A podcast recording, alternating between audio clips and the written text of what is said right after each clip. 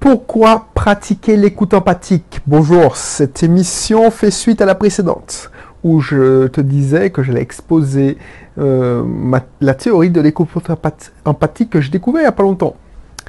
Mais avant de ça, alors si tu n'as pas écouté l'épisode précédent, je t'invite à le faire. Mais avant ça, n'hésite pas à t'abonner, comme ça tu tu pourras partager mes réflexions sur l'entrepreneuriat, l'état d'esprit, l'investissement locatif, enfin l'immobilier, enfin tout ce qui fait partie de ma vie. Voilà, voilà. Abonne-toi, inscris-toi en demi-cursus aussi, c'est offert, tu vas apprendre plein de choses. Alors, qu'est-ce que je voulais te dire? Oui, l'écoute empathique. J'ai lu dans un livre, je, je, suis en train de je me souviens plus du titre, je crois que c'était cette habitude pour des gens efficaces, enfin un truc comme ça, qu'il y a plein, il y a plusieurs degrés d'écoute. Il y a cinq. Alors, il y a, des gens qui, pratiquent les quatre, mais très très peu de personnes écoutent euh, pratiquent le cinquième. Le premier niveau, c'est quand tu ignores la personne. La personne te parle, mais tu l'ignores. Tu n'écoutes pas.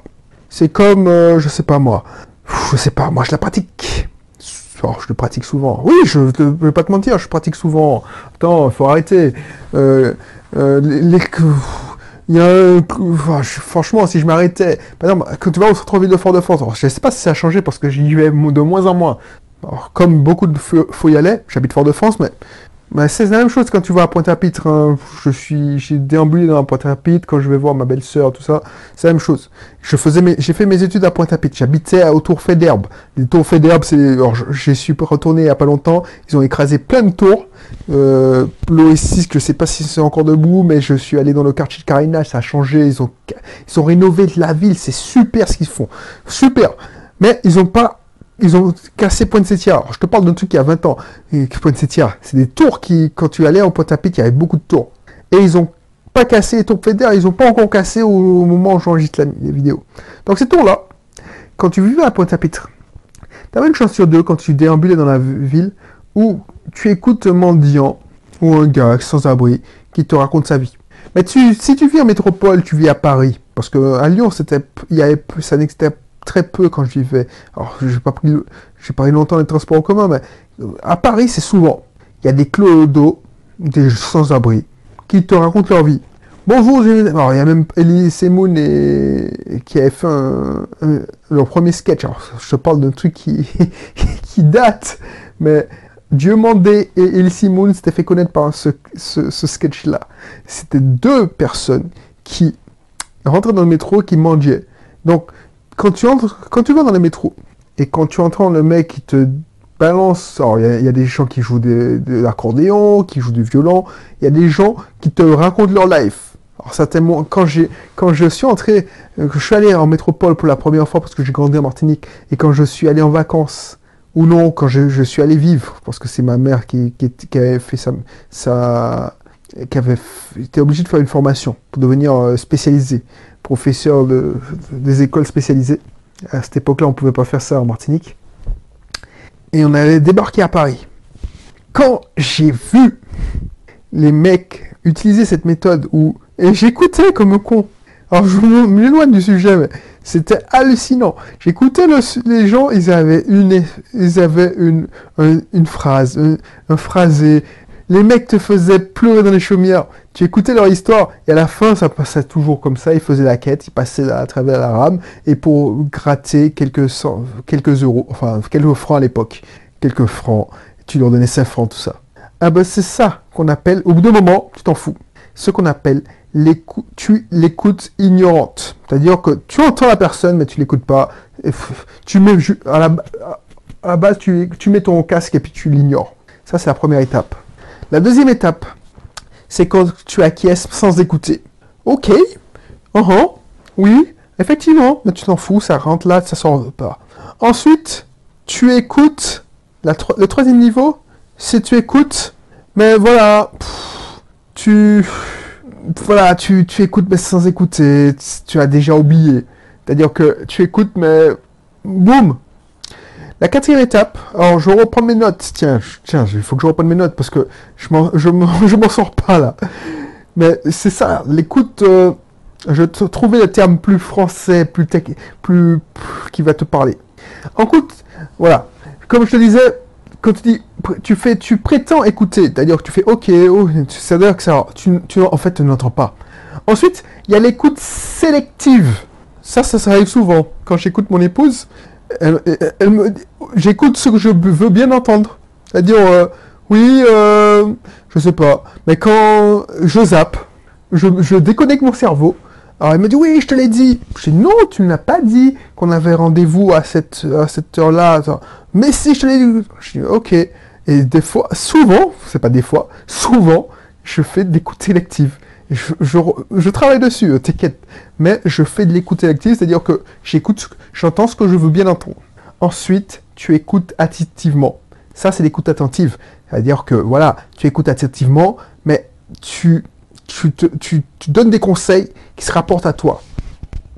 Et l'écoute attentive, ça peut être, c'est très bien parce que tu, tu, tu c'est l'écoute, le quatrième niveau où voilà, tu, tu écoutes, tu acquiesces, tu donnes ton avis, sauf que tu risques de projeter ton expérience. C'est pour ça que je te, renvoyais à l'époque, euh, à l'émission précédente, c'est que tu te protèges parce que tu donnes les conseils qui marchent, mais tu tu vois pas, tu as oublié le cheminement qui t'ont arrivé à te donner euh, ces conseils.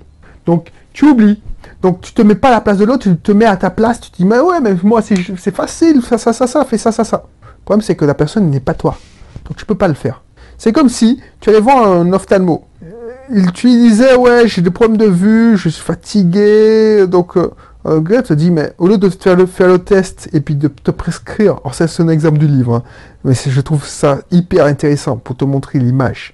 C'est comme si, au lieu de te faire le test classique de, regarder avec, euh, tu sais, le casque, et puis tu dis, tu regardes les lettres et puis tu dis ouais A, E, I, et puis après tu descends d'une ligne pour voir ton niveau de, visibilité, ah ben, il te passait ses lunettes, parce que lui, il, il, a des lunettes, et il te disait, ouais, tu vois, ces lunettes-là, depuis 10 ans, elles me permettent de mieux voir.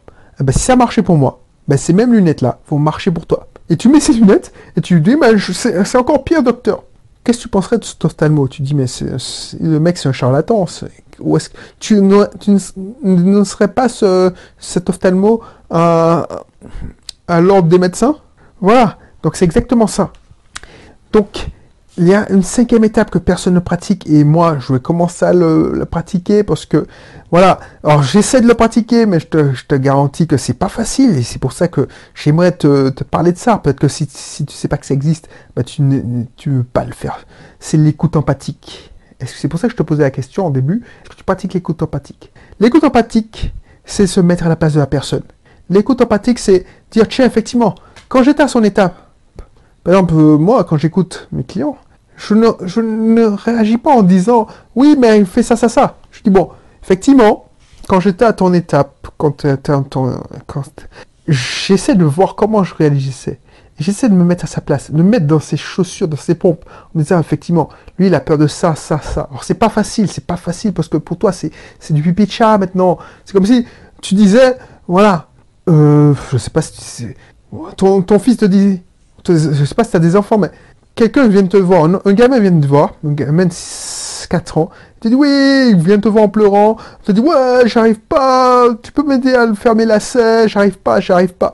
Tu, tu l'humilies, tu l'humilies, tu dis mais c'est n'importe quoi, what ton, grand frère, what un tel, voilà, c'est facile, mais c'est facile. Pourquoi tu sais pas faire? Parce que, regarde, je te le montre. Et puis tu l'humilies parce que il sait pas faire. Parce que toi, tu réagis avec ton... Tu lui montres et tu réagis avec ta perception de la réalité actuelle. Tu ne mets pas à sa place. Tu ne te mets pas dans sa tête d'enfant de, 5 ans qui, est incapable. déjà, sa psychomotricité n'est pas assez fine pour faire ça. Alors, je te parle d'un enfant de 4 ans. pourquoi je te parle de psychomotricité? Parce que, avec le métier de ma femme, j'apprends tous les jours sur la psychomotricité. La psychomotricité n'est pas assez fine. Alors, peut-être que je me trompe largement, parce que je suis pas, je te rappelle que je suis pas psychomotricien, mais il me semble qu'elle n'est pas, assez fine. Bref, donc il ne peut pas, à 4 ans, faire ses lacets facilement. Voilà. C'est pour ça qu'on apprend à, à écrire à 6 ans, à 5 ans. Parce que, euh, voilà, ton cerveau n'est pas encore développé. Assez. Alors, il y a des exceptions. Donc c'est pour ça, l'écoute empathique, c'est quand tu te mets à la place de la personne, tu dis ah ouais effectivement, à sa place je n'aurais pas aimé. Et si j'avais fait ça, alors si j'avais fait ça, j'ai envie de te dire que c'est dangereux parce que c'est pas parce que alors, avant de te dire ça, je, je te, dire un truc. C'est pas parce que tu écoutes quelqu'un empathiquement que tu as à son idée. C'est parce que c'est pas parce que tu parce que écouter et c'est pas parce que tu écoutes quelqu'un empathiquement que tu as de la sympathie pour lui. Parce que voilà, par exemple, une des euh, il y a plein de personnes, je suis pas d'accord du tout avec eux. Elle m'explique, oui, je travaille, mais j'ai fait un burn-out parce que j'ai cumulé deux métiers en même temps. J'ai cumulé, j'ai fait 10 heures. En plus, j'ai fait, euh, là, je peux plus, je peux plus, je, démissionne. J'entends bien ce que tu me dis. Et en, pratiquant l'écoute empathique, je me dis effectivement, à sa place, c'est-à-dire quelqu'un qui n'a jamais euh, eu le vu son expérience, vu sa pratique, euh, c'est quelqu'un qui aime prendre son temps.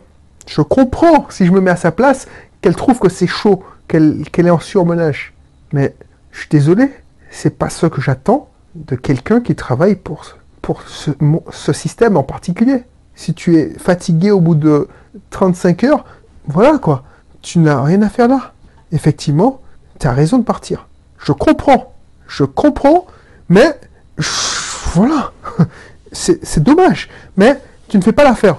Donc, je ne vais pas abaisser ta charge de travail. Tu vas partir. Donc, je ne vais pas t'humilier et te dire que tu es une loseuse, parce que, parce que tu ne seras pas d'accord avec moi de toute façon.